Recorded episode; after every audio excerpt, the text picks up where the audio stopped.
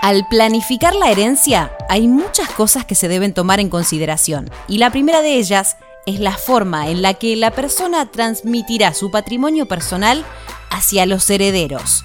Las vías más comunes son por sucesión o por una donación en vida. ¿Qué es lo que hay que tener en cuenta? Soy Caro Yaruzzi y esto es Economía al Día, el podcast del Cronista, el medio líder en economía, finanzas y negocios de la Argentina. Seguinos en nuestro canal de Spotify y escuchanos todas las mañanas.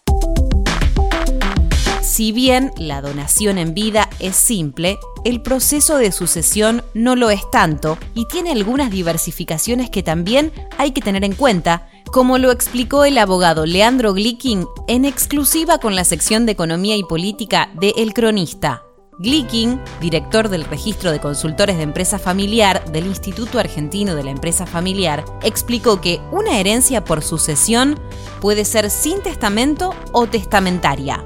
En el caso de una sucesión sin testamento, dijo el experto, corresponde que los bienes pasen a los herederos forzosos, que son los hijos en primer lugar, cónyuge respecto de los bienes propios, y no habiendo hijos, los padres en concurrencia con el cónyuge. En cambio, si la sucesión es testamentaria, la persona puede disponer libremente de una parte de su patrimonio. Habiendo hijos, lo que puede disponer libremente es la tercera parte del patrimonio y habiendo padres vivos o habiendo cónyuge puede disponer de la mitad de su patrimonio. A su vez, en caso de que haya alguna persona que sea un heredero forzoso con discapacidad, se puede disponer de una tercera parte más del patrimonio, que le hubiera correspondido a los otros herederos en favor de esa persona con discapacidad, aclaró el abogado. ¿Te imaginas al mundo sin abogados? ¡Ay, qué horror!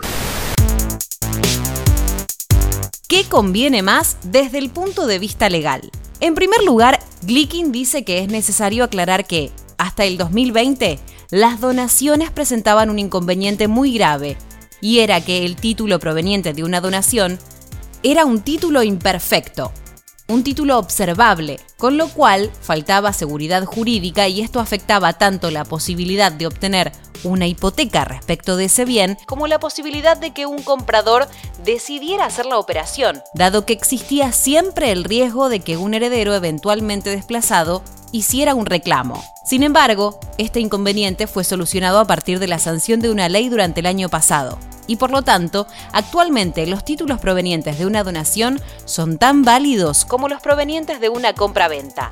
Entonces, la decisión de donar el patrimonio en relación a la posibilidad de que se haga una sucesión implica evitar los costos de abogados y de tasa de justicia y el tiempo que demora una sucesión, opinó el especialista. Si bien se resolvió la problemática de los títulos por donación, el abogado sostiene que igualmente hay algunas cosas que se deben tomar en cuenta a la hora de tomar la decisión de qué vía elegir para la herencia. Nuestros abogados te ayudarán en todos los trámites y te asesorarán en la manera más fácil para desheredar.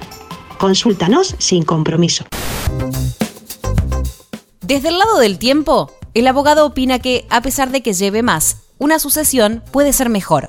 A veces el tiempo que demanda una sucesión permite a los herederos acomodarse en su nueva situación y no salir compulsivamente a disponer de los bienes recibidos. Digamos que cuando alguien dona su patrimonio, aún lo hace con reserva de usufructo, a partir del momento de su fallecimiento. Desde el día siguiente, los herederos están en condiciones de disponer de ese patrimonio sin ningún tipo de control. Y agrega, a veces los herederos están muy afectados por la situación del fallecimiento o no tienen la madurez necesaria como para hacer los negocios. Desde ese punto de vista, la sucesión es una manera indirecta de control, porque hasta que esté terminada, una persona no va a poder vender los bienes, explicó Glicking.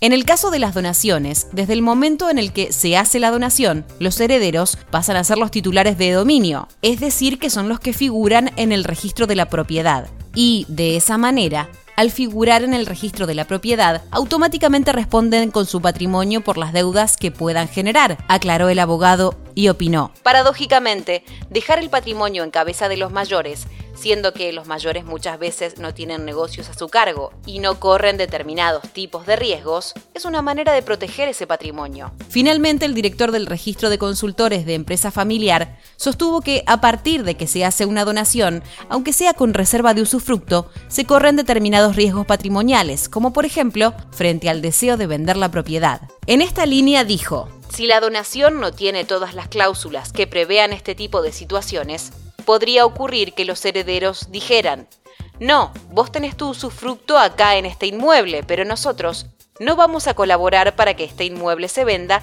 y se adquiera otro, aunque sea a nuestro nombre, porque no tenemos por qué incurrir en gastos de escribanía. Entonces, de alguna manera, esta consolidación del patrimonio en cabeza de los donatarios puede ir en contra de la libertad de una persona. ¡Sostenga el viejo! ¡Sostenga el viejo! Dice que le haga respiración boca a boca. Uh, prefiero cobrar la herencia. ¡Sí! ¡La herencia! ¡La herencia! ¡La herencia! ¡La herencia! ¡La herencia! Esto fue Economía al Día, el podcast del Cronista. En 113 años aprendimos que todo pasa. Economía, finanzas y negocios, todo pasa por el cronista. Por el cronista, economía real. Por el cronista, negocios, finanzas. Por el cronista, la información que buscas, todo pasa por el cronista. Todo pasa por el cronista. Todo pasa por el cronista. Seguimos en nuestro canal de Spotify y escuchanos todas las mañanas. Y si te gustó, podés recomendarlo. Coordinación Periodística Sebastián de Toma. Producción Rodrigo Martínez y SBP Consultora. Hasta la próxima.